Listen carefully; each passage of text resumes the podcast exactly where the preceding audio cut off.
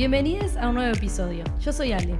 Y yo soy Gaby. Juntas somos pibas de cultura pop. El podcast en el que analizamos la cultura pop con una mirada más crítica. Bueno, hoy vamos a hablar de un clásico. El año pasado se cumplieron 20 años desde que Elle Woods llegó a nuestras vidas. O sea, sí, legalmente rubia. Bueno, a ver, esta peli para mí, o sea, yo la vi en su momento y después la vi como la veía de a pedazos, pero no la tenía como muy así la peli de mi vida ni nada. Y aparte estaba en un momento de la adolescencia en el que todo lo que fuera rosado o muy femenino mega rechazo. Entonces me generó como eso, como un choque ahí. Que lo que está buenísimo de la peli es que no se trata de eso, obviamente, ¿no? Que es como, o sea, como que me doy cuenta que por el lado de, de la misoginia internalizada, obviamente, de no soy como todas las chicas eh, que te autometes en la cabeza, eh, entré entre, en la gente que es engañada por ese título de la película y eh, fue tipo, ah, mira vos, cómo era el Wood. Sí, mi historia eh, no la vi obviamente en el año que salió ni en pedo, salió en 2001. Eh, Sí, eso no. no. me, no me acuerdo cuál fue. Es una película que no me acuerdo poner la primera Claro. vez que la vi. No, pero Sí, que como fue en TNT. 15 o... Uh, TNT. Se- o sea, de eso no, no tengo dudas de que fue en TNT, porque era donde yo consumía gran parte de estas cosas. Y así que asumo que habrá sido tipo en el 2003, 2004. Yo iba a decir eso, 2004 yo tenía 15, así que por ahí, sí, sí, makes y, sense. y, y bueno, ta, la vi ahí. eh, es una película que a mí me gustaba, obviamente, porque yo siempre embrace the pink. Eh, me gustaba. Igualmente, es verdad que nunca fue como mi chick flick favorita. No, claro, ni ahí. Pero sí me gustaba mucho. Desde ese momento la amé a Reese Witherspoon. La verdad Re que mal. la amo a Reese Witherspoon y es por esa película. Sí, sí, ahí empezó todo, como quien sí, dice. Pero re- reconozco que hubieron otras como que calaron más fuerte en mí. Claro. Este, sí, no me gustó la 2. La 2 creo que la Nunca vi. la vi, creo. Yo la dos. vi una vez, creo, dos como mucho. Y, y ta. Y no es una película que, que, no sé, que digo, No, ay, claro. está buena verla cada tanto. Sí me parece que Legalmente Rubia es una película que estaba buena Pa, para ver cada re, tanto. re, total. Bueno, Legalmente Rubia se estrenó en el 2001, como decíamos, y está basada en la novela de Amanda Brown, que obviamente lleva el mismo nombre. Cuenta con un elencazo. Malo. Eh, bueno, primero, como ya dijimos, Reese Witherspoon. Exacto. Te amo, Reese. De pie. Después Jennifer Coolidge. Ya. También de pies. Sí, Selma Blair. mal. Ta. Luke Wilson. Sí. eh, no sé cómo se pronuncia el nombre. Ali Larter, yo lo Ali digo así Larter como se suena. Ta. Para mí ella siempre va a ser la piba de Destino Final. Obvio, re. Eh, bueno, después también está Holland Taylor. Sí, claro, Y bueno, a y mi la señora. Participación especial de Linda Cardinelli. ¡Ay, Pero bueno, da. O sea, el elenco principal es el que ya nombramos. Sí. Y nada, es una película que terminó de catapultar la carrera de Reese Witherspoon, que ya venía, o sea, había, ya había sacado Election, ya había salido Cruel Intentions, en la que Sí. también está Selma Blair, pero esta creo que fue la Sí, que... Porque ta, fue su terminó- protagónico, como fue- zarpado, digamos. Fue su protagónico zarpado y le fue muy bien en taquilla la película. Claro. O sea, fue realmente un éxito. Entonces está, desde ese momento como Reese Witherspoon despegó total.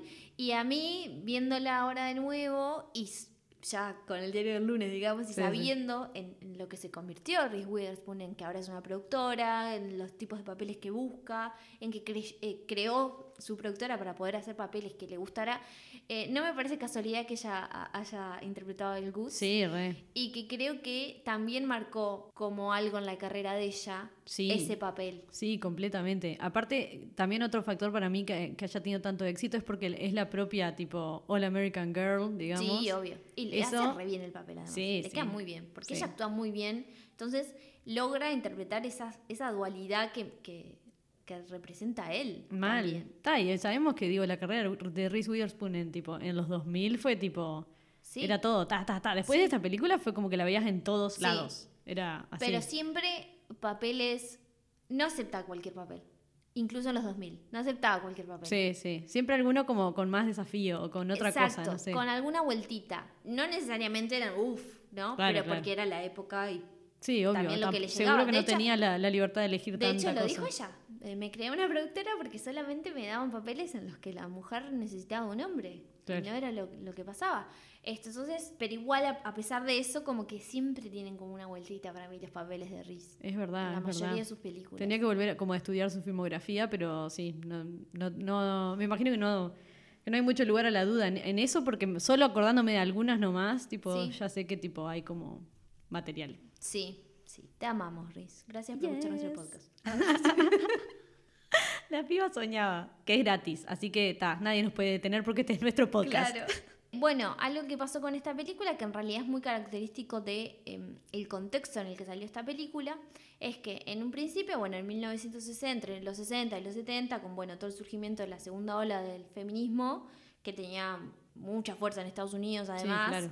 eh, en esta búsqueda de la igualdad, eso que decís vos también, ¿no? Se empezó como a dejar de lado el rosa, porque también las mujeres sabían que si querían llegar a ciertos cargos de poder o no, Eh, Sí. no lo podían usar porque no las tomaban en serio. O sea, en, en búsqueda de la igualdad, como que eh, fueron tomando cosas de los hombres Claro. para poder ser tomadas Para en competir en ese mundo laboral, Exacto. obviamente. Eso mismo.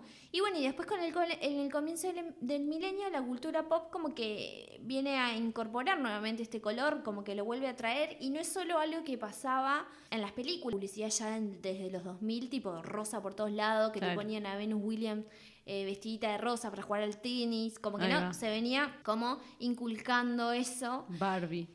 Exacto. Igual Barbie es anterior, pero... Sí, sí, no, pero Barbie me acuerdo más, bueno, de esa época porque era chica, de que las publicidades todo Ah, era sí, tipo, todo ¿no? era rosa. O sea, todo. era rosa. Y eh, la película que fue un éxito en taquilla es esta, que es la que viene a marcar capaz que el camino de las chick flicks que vienen después. Sí, No en el sentido de, de guion, porque están bastante lejos de esta, Claro. sino de si te pones a, a ver, solo ver los pósters de todas las películas de esa época, están llenas de rosado. claro. El plot de la película seguro que ya lo conocen, pero por las dudas les vamos contando así medio rápido. Todo empieza cuando él piensa que su novio Warner le va a proponer casamiento, pero en realidad la deja, porque ahora fue aceptado en Harvard y no puede estar con ella. Él es, bueno, la clásica piba rubia que se viste de rosado y todo el mundo asume que es hueca, eh, porque esa cosa de que, ay, si te gusta la moda no es como compatible con la inteligencia. Bueno, ok. Eh, As if. As if, mal. También hay que decir que nos presentan un personaje eh, hipersexualizado, obviamente. Ella está... El más chato tipo al principio. Sí, mal. Él entonces decide ingresar a Harvard para volver a, a conquistar a Warner, su novio, y así comienzan estas aventuras de él en Harvard, donde rápidamente demuestra que es mucho más que una Barbie y a medida que pasa la película vemos cómo ella se da cuenta que Warner es un estúpido, obviamente, con todas las letras, y eh, también demuestra lo- a todos lo capaz que es ganando el juicio como abogada de Brooke Taylor Wyndham. Legalmente Ruby en sí es una chick flick, pero para su época venía a plantear cosas como un poco diferentes, lo cual hace que esta película sea especial por la protagonista, obviamente, El Woods, que era lo que veníamos comentando. Sí. En los primeros minutos nos presentan a, a un trope bastante conocido y con el que seguro están familiarizados eh, si consumís chick flicks, como en nuestro caso, que es la chica rubia perfecta que ama al rosa, pero que es tonta y superficial. Es una historia que nos contaron por décadas. Sí, claro. Eh, cobró mucha, eh, muchísima más fuerza con la rubia más rubia y sexy del mundo, que es Marilyn Monroe. Obvio. Eh, y, las, y las comparaciones constantes que se hacían entre Jackie Kennedy, que era la morocha, Claro. y eh, a la que uno se elige como esposa, y Marilyn, la rubia, sexy, superficial, que uno elige para pasar el rato, porque, Claro, exacto. eh, Porque story. Sí, Eh, sí. vayan ahí a investigar al señor Kennedy. Exacto. claro, es el tema este de la femme fatal y la, Sí. y la ama de Pero casa. además, justito esta semana eh, hice un rewatch de un episodio de Mad Men en donde hablaban exactamente de eso, porque hacían toda una campaña publicitaria entre las Kennedy y las Marilyn. Y literal, todos los pibes se ponían a mirar en la oficina y empezaban a señalar tipo Marilyn, Ken- eh, Jackie, Marilyn, Jackie, Marilyn, Jackie. Claro.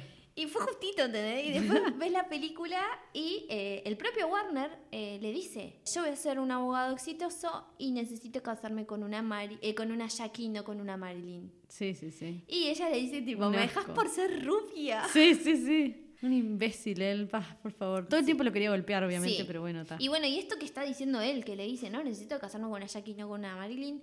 O sea, estamos hablando de un pibe en los 2000 está haciendo referencia a algo que pasaba en los 60. Sí, claro. Entonces te das cuenta eh, la influencia en la cultura, sobre todo estadounidense, ¿no? Sí, claro. Eh, de esto, de este Y hecho. más de a una persona rica que va a estudiar una carrera súper Sí. conservadora, es como todo extra, ¿no? Sí, y bueno, es la típica historia que te vendió eh, toda la vida el machismo de aceptar a la. De separar a las mujeres, ¿no? Sí. Entre santa y puta. Sí, obvio. Y así em, se fue est- construyendo esta imagen de que las rubias no deben ser tomadas en serio. Sí. Y bueno, y, le- y él viene como A romper claro, con- con a decirte, esto. che, mirá que no están así. Claro. Chan. La historia de él empieza en una sororidad, estas como casas de estudiantes yanquis que no sé, nosotros muchos no, no, no conocemos, más que... eh, Igual sí, porque vimos demasiadas películas. Sí, o sea, no sí. conocemos, pero No conocemos en, la, eh, claro, en nuestra vida real, porque muchos ejemplos no hay, pero vimos demasiadas pelis. Eh, ella toda su vida eh, giró en torno a esto, a casarse con su novio, y, pero no termina siendo el mensaje de la película, por suerte, sino que minutos después de esa caricatura que nos presentan de ella, nos dicen, bueno, está, pero las cosas no son tan así. Él no solo va a demostrar que es muy inteligente, pero además vemos que es re buena persona, es un amor, se preocupa por sus amistades, por ayudarlas, por hacer siempre lo que está bien, es re amable con todo el mundo, mismo en la sorority tiene dos amigas que siempre la acompañan y se preocupan por ella, y cuando le llega la carta de los LSATs, esto es este test que hacen para ingresar a las universidades, eh, todas se van con tremenda expectativa para ver si ella logra entrar a Harvard como quería. Eh, y le festejan a to- todas el logro, re amorosas, o sea, me- eso me pareció como un amor en ese momento del... Sí, como re feliz entre amigas y no tipo compitiendo. No, ni ahí, claro, fue más como, bueno, ninguna entendía por qué quería estudiar abogacía la chiquilina o por qué iba a hacer eso eh, por el novio, pero era tipo, bueno, pero te banco, amiga, y onda. Y eh, detalle que saca 179 y el máximo 180. ¡Ah! Amo. Hashtag Gavidatos. Bueno, ella eh, está muy sola en Harvard, se la ve porque, bueno, nada. eh, está en un mundo de chalecos insulsos y chetos aburridos, tinchos y milipilis, o sea, Ah, mal. mal. Este, y bueno, y, y ella en esa búsqueda de que se sentía mal y cuando eh, se siente mal va al salón de belleza, encuentra amistad afuera del campus con Paulette, que la señora Jennifer Coolidge, Sí. por favor. Eh, y bueno, ellas se escuchan, se ayudan mutuamente. Hasta hay un factor de conciencia social eh, cuando Paulette le explica su situación con su ex y él va a ayudarla a recuperar el perro y pretender que, ser su abogada. Además, digo, no dejemos eh, de mencionar de que él tiene mucha plata. Sí. Y la realidad es que, a ver, nosotros la queremos a él y todo, pero es más tipo una milipili. Sí, claro. entonces. Y- Pertenece a ese mundo, en por realidad. eso. Y no, no sería compatible que fuera amiga con Paulette, pero vos ves ahí, entendés que, Sí. que él tiene como otra visión del mundo. Sí, sí, total. Este, porque bueno, se hacen re amigas y esa amistad entre ellas eh, em, como que refuerza esa idea de, de- de- de sororidad y de hermandad. Sí, sí. Esto que hablábamos de la personalidad de él también, como que es inteligente también y sabe pararse como enfrente a alguna gente, como que es, va- es valiente también. Sí, como la, cuando la quieren joder con el vestido. Sí, también. al principio dije, ay, Tipo, amiga. Sí, así, onda, mal, mal. Fue el momento mujer bonita de Sí. la película. Re, mujer, es que es re herencia para mí. Sí. De mujer bonita Capaz esa que escena. debe ser hasta homenaje sin saber. Sí, sí, sí, digo, Ah, para- no, yo ni lo busqué. o sea, no está confirmado, pero, Pero, re sí, que leí que, lo vimos- que se dice como que sí, porque bueno, es una película previa. Sí, Sí, que marcó algo también, Sí, obviamente.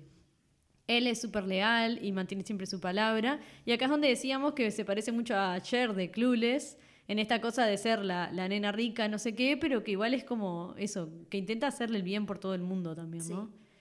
Eh, obvio, igual eh, sa- sabemos que estamos hablando de dos mujeres blancas cis con millones de privilegios, pero nada, no, no deja de lado olvida, eh, de- ah, pero no podemos olvidar igual que por lo general ese, ese personaje suele ser presentado como la mean girl, Sí. onda, la rubia que te va a arruinar la vida. La personalidad dulce y amistosa de él eh, también le es algo que le permite ser buena abogada porque tiene empatía. Sí, O sea, claro, a ver, lo básico de la vida. Y así es como se hace amiga de Brooke, y bueno, tal, también porque se conocen, ¿no? Sí, O sea, claro. Y ella confía en Brooke, en que eh, en realidad no es la culpable, sino que claramente la están incriminando y eh, generando esa confianza hace que Brooke le cuente la cortada. Que acá igual voy a decir que eh, re Chloe Kardashian lo de, Blu- lo de Sí, Brooke también. sí. De tengo el cuerpo perfecto y me opero y no le quiero contar a mis fans. Es como... Claro, porque laburo de esto. Sí, sí, muy Chloe Kardashian, Sí, pero re. bueno, los 2000 Sí, sí. de nuevo. Eh, él cumple al saber su, su coartada, nunca le cuenta por qué eh, no mató a su, su marido y qué es lo que estaba haciendo. Y, y usa esa información para realmente buscar la verdad, pero Sí. sin este, contar el secreto eh, de su clienta, lo que está súper valioso, porque Y es muy además profesional. es muy profesional, sí. Igual para, porque si vos estás acusado de homicidio, Sí, es un montón. o sea, claro. se- se- seamos reales, o sea, si vas a ir a la cárcel por homicidio, decís cuál es tu cortada. Claro. O sea, verdad, son cosas para que la película funcione. Sí, obvio, obvio. y Eh, es para, para y- decir, bueno, una vez que descartás algo, investigás por otro Claro, lado. y ¿no? para demostrar que, ta, Que- que, que, que no es culpable No, y y que, él es, es leal. O sea, Claro. ese es el objetivo de, Sí, de sí. no decir la coartada, pero siendo objetivo, la realidad es que Sí, uno no. cuenta lo que hace Ponele. para no. O sea, no importa si el público se entera. Claro, como que, que se- te haces tendría que ser como el último recurso, ponele. Sí. Sí. o sea, porque se entiende que le arruine la carrera eh, laboralmente a esta mujer. Pero está claro. ¿Cuánto es una pena de homicidio en Estados Unidos? Por y para eso. una piba. O sea, perdón, pero. No, creo- sí, no, Pero no. además son cosas de que si ella fue una clínica, ta, yo estoy repensando sí. esto, pero digo, ta, si ella fue una clínica, están los registros. Sí, sí, o sea, lo podría haber averiguado cualquier persona. o Mal, sea, mal. Pero está, Se ve que no era tan famosa ni nada. es sino- como para que se note que, que él es una persona leal y que no va a contar Claro. tipo el secreto. Este, además, te lo muestran a Warner diciéndole, pero contalo que te va a hacer asociada de verano. Y ahí es esa actitud la que cuando Vivian dice tipo... Este "Mm, pelotudo, este sí. es un pelotudo. Obvio, y un sorete. Porque él es como que lo dice en un tono re de. de- ¿Qué importa, Brooks? Sí, no, y como que te afectás a vos misma y, Sí. y vos, y vos, sos lo, vos tenés que ser lo primero. Como que le tira esa y ahí es como, bueno, está. Sí. No estaría siendo la mejor persona ni el mejor novio. Bueno, él no se asemeja a, a- a un arquetipo, sino que es más como una persona real, ¿no? Porque es una persona que tiene como, como muchas matices. Sí, Y no es eh, algo creado por un hombre en una sala de redacción, como es el 85% de las protagonistas de las chick flicks. exacto. Ay, total. Otro punto interesante es la relación con Vivian, como estabas comentando recién, que es la prometida de Warner, por si no se acordaban. Eh, que empiezan, bueno, como rivales, obviamente, algo que siempre vemos en todas las películas de esa época, pero rápidamente se dan cuenta que el problema acá es Warner, que es un pelotudo, y entre ellas empieza una amistad. Se dan cuenta que no, sea, que no se precisa nada en el medio y que él es el problema. Bien, amigas. Además las une también ver cómo las dos por ser pibas tienen que bancarse todo el mansplaining eh, porque no las consideran tan capaces como los No. pibes, ¿no? Siempre hacen esa, o sea, aparece más de una vez el tema de que el profesor Callahan pide el este le pide el café a Vivian Sí. y es como Y a guay. Warner no. Claro, no, a Warner ni a nadie más, se le pide No, a ella como sí. onda, dale, yo, Y a él la pone como en otro pedestal, pero porque le tiene ganas. Sí, Pero obvio. no porque la considere superior. No, no, no, es una basura, obviamente. Bueno, algo para destacar eh, que está bueno es que él va creciendo en la película, confiando más en sí misma, compartiendo conocimiento y experiencias con nuevas amistades y aprendiendo a ser mejor profesionalmente. La realidad es que en los primeros minutos de película él no es un role model, o sea, digamos las cosas como son, Claro. pero está bueno como ella misma va, dando, va dándose cuenta de las cosas y va cambiando. Sí, sí. Y esto es algo eh, que no se veía tanto en películas del 2000. No, no había No tanto había desarrollo de personaje. Claro. No, no. Era como, ay, tuvo un problema y después se arregló. Y, ta, y la vida volvió a lo que era. Y terminó con novio. Sí, siempre. Qué pesado. A ver, la vemos rodeada de, de un mundo que lo único que hace es decepcionarla o desmotivarla. Desde su padre y madre, que, que son dos ricos nomás, que viven en una mansión y que parece que no hacen nada también, ¿no? Que medio que le dicen, tenés que ser linda nomás, Me- tipo. me- ta, como vi la película ayer, o Sí. sea, recuerdo el momento en la grabación el padre con el Martín. Sí, cualquiera. Yo dije, sí, con el Martín en la mano de la película, de la piscina. Eh, bueno, eh, otra vez lo volvemos a nombrar a, a Warner, el novio, que es un tincho idiota, y la profesora, que es la elegantísima Holland Taylor, como decíamos, que la hace estar como a la altura de la clase, que está buenísimo que se, se redime después diciéndole como que si no se rinde frente a un problema, eh, no es la persona que ella pensaba que era. Y ahí te das cuenta que, bueno, ta, es una profesora exigente por, por algo, ¿no? Bueno, lo que pasa es que hay una diferencia entre profesores exigentes, yo pensando en mi historia Sí. curricular, y eh, forros. Sí. Y yo para mí el profesor que es exigente, pero es un buen profesor, es, eh, es de quien más aprendiste. Yo por Sí, lo menos obvio. recuerdo, de las cosas que, más recuerdo del liceo de aquellos profesores que fueron re exigentes conmigo, pero, pero no eran forros en el sentido, porque están los que tratan mal por tratar mal. Sí, obvio. Y están los que simplemente te están exigiendo que estudies más y que des más de vos mismo. Claro. Y de esa gente es de quien aprendes más. Sí, obvio, porque va más allá, o sea, sabes que viene por otro lado. digamos. Claro. Y que buscan en realidad por ese lado como motivarte. Sí. Que tal, justo ella es como re buena profesora en eso.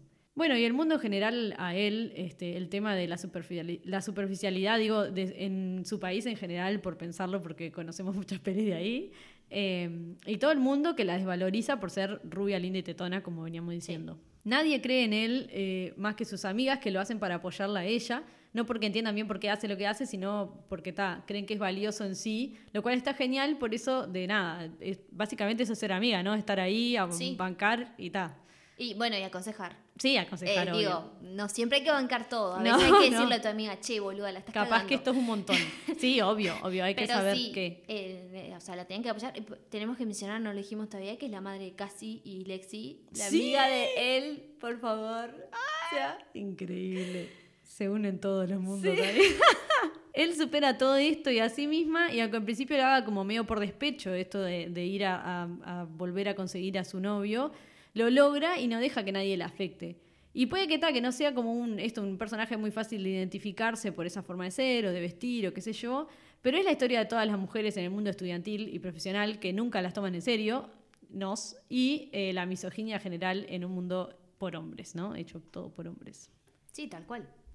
O sea, es así. Sí, sad, but true. El director Robert eh, Luketic, o como sea que se pronuncie, Sí. la verdad nunca vi más nada de este señor, y si lo vi, no sé. Eh, mencionó que el vestuario fue pensado como un personaje más, Sí, tiene sentido. porque como vemos, eh, al principio a él no la toman en serio por esto que decimos, por la apariencia, porque ella siempre está con, bueno, primero con su color de pelo, que no me acordaba cómo empieza la película. Me Ajá. parece maravilloso ese plano de ella peinándose. Sí, sí. Ay, yo no me acordaba de esa parte. Me encantó. Este, y también porque siempre estaba rosado. Sí. ¿No? Sus trajecitos rosados. Tiene unos outfits rosados igual que están. Sí, no, y todo el cuarto es rosado, todo es tipo, es como... Sí, sí, es mucho. montón, un es un montón. montón. Es un montón. Este, pero bueno, no por eso tenés que dejar de tomar en serio a una persona. Por No, sus, obvio. eh, eh, Porque tengo un hype con el rosado. Claro. Y bueno, se puede ver mismo en la película cómo interactúan estos conceptos de ser una misma, pero también el rol social, porque la verdad es que una tiene que ser una misma, de eso está claro, pero también es verdad que a veces hay ciertos lugares donde tenés que seguir ciertos roles sociales. Sí, obvio. ¿Qué es lo que le empieza a pasar a, a él? Ella se da cuenta que tiene que empezar que capaz que reducir un poco el rosado para poder Claro. encajar y que la tomen en serio, lo cual está mal, pero Sí. es lo que tiene que hacer y lo que empieza a hacer, ¿no? Sí, ya te, va- te vas los cuenta. outfits negros que meten la Mal. corte. Oh my god. Está Diosa, total. mal, mal.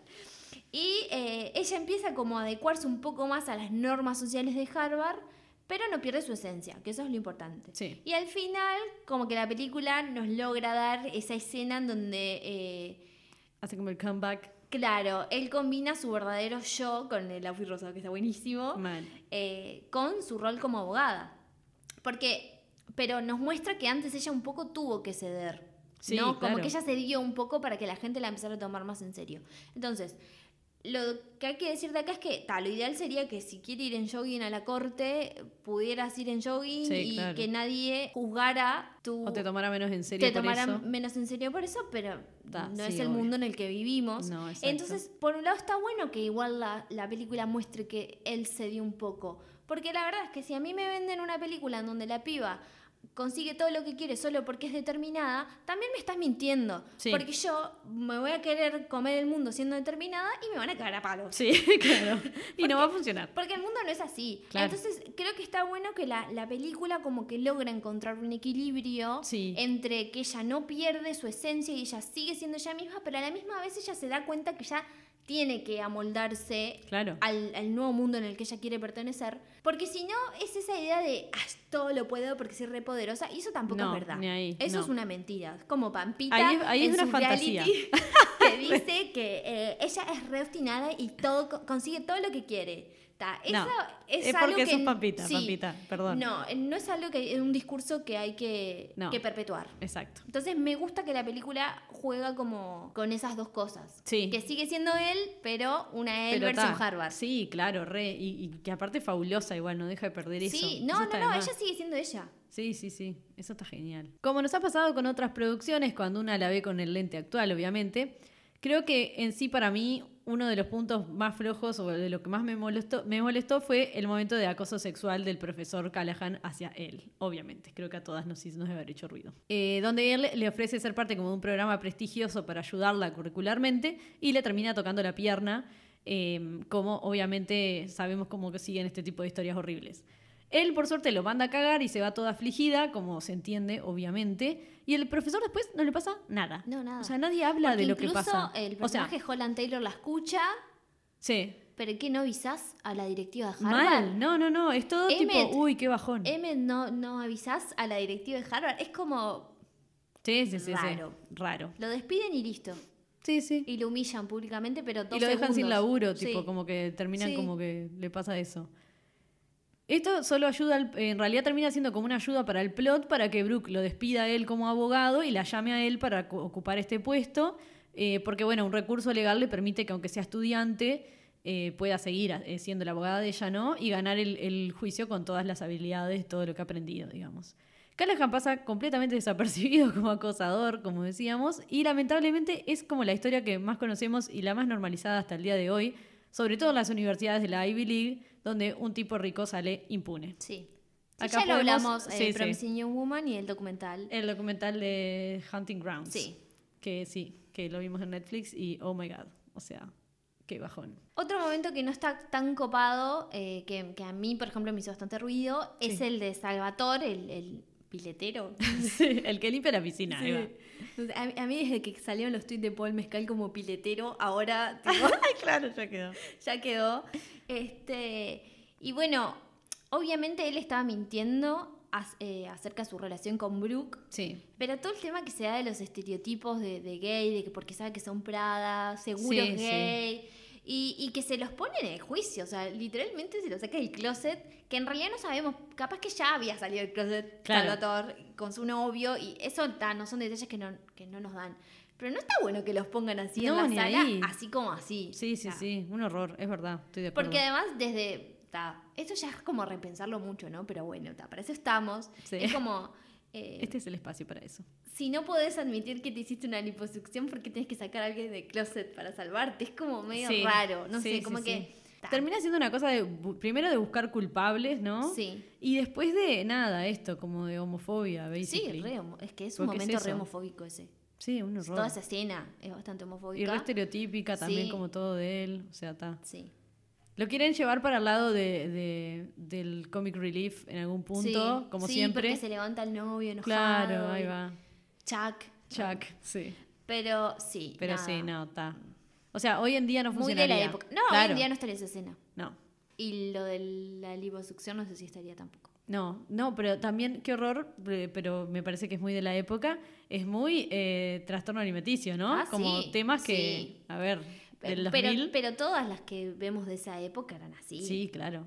Make sense, por eso. Sí. O sea, en contexto tiene sentido. Ahora, Dios no. no, Ahora, ahora, ahora sería diferente. Ahora le cambiarían un montón de cosas. Sí, re, totalmente. Otro momento homofóbico es eh, con la chica lesbiana que está en el grupo de ella Sí. cuando están con Callahan. También está antes y eso que aparece, que siempre le tira mala onda a él porque está, Sí. porque la, la subestima, obviamente, y todo esto.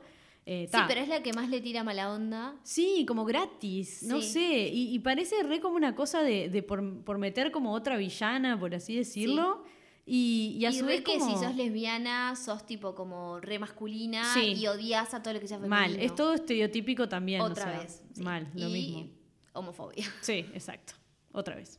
Bueno, y tanto el guion como el vestuario se usan como elemento de crítica a los hombres que vemos en la película y cómo ven a las mujeres como objetos sexuales, ¿no? Creo que el, el Sí. primer ejemplo, bueno, el primer ejemplo en realidad es cuando la piba va corriendo Ay, sí. la- y están todos, Es, eh, eh, perdón, pero Natalia Oreiro con OB. Fue como lo tipo- primero que pensé. Te juro, es tipo, tranquila, vas con OB. Sí, Fue lo y- mismo, pero con una rubia en una Sí, bici. todos le silbaban y ta. un asco. Y después, bueno, los momentos eh, blancos de traje que tienen esa imagen de persona seria y prestigio y quedan todos embobados con él en bikini. Sí, Y que dicen necesitamos diversidad, cualquiera de esos tipo Mal, me dio... de patriarquía. Sí, mal fue ese momento.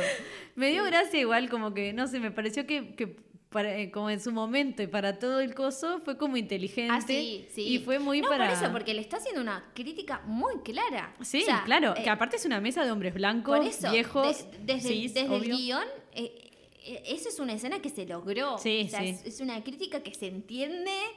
es muy claro en esa parte. Después con Warner, como ya mencionamos, eh, lo que él piensa de las mujeres de que tienen que estar en una categoría y no pueden ser otra cosa, No, o Jackie o Marilyn y como que Sí, sí, sí, ya sabes que ese tipo de hombre Sí. está casado por apariencias, que tiene otras mujeres, Sí. casi cualquiera, y que es el propio machirulo que odias. Sí, después, bueno, Callahan, que además de todo el tema de, del abuso, que, sola, que también ya lo mencionamos, eso que solo le pedí el café a Vivian porque considera como es mujer, está. Que me alcance re- cosas. Sí, re que le agregó al grupo para que le alcance cosas. Sí, sí, Y sí. le lleve archivos. Obvio. Ay, qué asco todo, por Dios. La película originalmente terminaba con la escena esa del juicio, pero después eh, que se hicieron como las pruebas de audiencia, tuvieron que agregar escenas que, donde la audiencia como que sintiera que a él se le diera como un final más justo. Por esto es que tuvieron que viajar a, a Inglaterra, donde estaba Reese Witherspoon filmando otra película y filmar esta escena agregada. Sí, que yo, viéndola hoy, te digo que para mí, con el juicio, era- ese era el final redondo Claro. de la película. Que ella sale de la puerta Sí, claro. y que le preguntan y terminaba ahí. Sí, porque sí. después ya salta a Warner pidiéndole para volver y eso es agregado. Porque lo que quería la audiencia en este test que hicieron era que ella rechazara a Warner. O sea, que se viera como ella lo rechaza. Claro. Creo que ese pedido de la audiencia también es muy de la época. Sí, sí. Es que es esa cosa de cómo que termina sola. ¿No Claro. ves que es tipo Little Sí, Women? All over sí. again, tipo. Sí, y eh, habiendo visto la película después de enterarme de esto, me di cuenta de que Reese Witherspoon tenía una peluca. Claro, O sea, a mí antes me, no me había dado cuenta. Me parecía re raro el pelo, o sea, tenía como algo raro, pero tan ni pedo me Sí, di en las una escenas, en las últimas escenas, ¿no? Ahí Claro. eh, le tuvieron que agregar peluca porque ya se lo había cortado. Bueno, en general eh, es una película simple y lineal, no Sí. tiene grandes cosas. Y bueno, él y Legally Blonde, como ya lo decimos, no son perfectas. No, Eso obvio es que una no. realidad. Recordemos que todo empieza porque él quiere complacer a un hombre. Eh, pero es una historia Así que no estaría pasando el Beck del test, digamos. y bueno, al principio no. No. Después sí, capaz. Pero al principio, y no. Sí, o sea, no. todo, toda su motivación es por un pibe. Sí. Y todas las motivaciones de Vivian al principio medio que también, son También. por un pibe. Chicas, no Sí, lo sí. hagan. No. ¿tá? Y si no hubiera pasado eso, capaz que él hubiera seguido siendo eh, en su... Es un mundo de. De marketing, Claro. entonces de digo- moda. eh, eso como que es, es algo en contra que hay que mencionarlo. Sí. Pero que termina siendo como un disparador para cambiar Pero- su vida, digamos. Pero ¿no? claro, después la, la- la historia pasa a ser algo de cómo las apariencias engañan, de, de cómo este, vas creciendo, te vas dando cuenta de, de tus errores, cómo ella va ganando confianza en sí misma, eh, cómo el apoyo de las amigas es súper importante. Sí, obvio. Y transmite un mensaje re lindo acerca de la amabilidad, porque treat people with kindness. Y porque- eh, él es, es recontra amable con todo el mundo Sí, y todo el tema de la sororidad que se ve en la película y rompe con muchos estereotipos. Es una película que influyó muchísimo en una generación, de eso creo que no, no podemos negarlo. Sí. Este, además de que nos enseñó eh, que si te haces la permanente no te puedes lavar el pelo. Re, lo aprendí de ahí, obvio. Yo también, nunca me hice una permanente, pero no, pero ta. ya sé. es algo que tengo fijado en mi cabeza desde que tengo, no sé, 13, 14 años cuando vi la película por primera vez. Así que es muy lindo ver el viaje de él y cómo ella se redescubre. eh, porque seamos sinceras, nadie nació, nació desconstruida. No, obvio que no. No. Pero la peli eso, como que juega con. es- está buenísimo porque juega con estos como conceptos que tal cual en la época no se veían, como todo esto que comentabas de la sororidad, de, de que puedes ser buena persona y está Sí. bien, onda, y, lo que se precisan las amistades y la gente que te apoye, todo. Como que el mensaje en general está genial. Sí, Así que nada. 100 100 mil puntos a legalmente rubia. re conviene verla Re, otra vez. Es para verla de nuevo cada fuerte. tanto. Es como clásicos de como El Padrino, que Ahí cada va. tanto la tenés que ver de nuevo. Bueno, legalmente rubia también. Sí. Esto fue Pibas de Cultura Pop.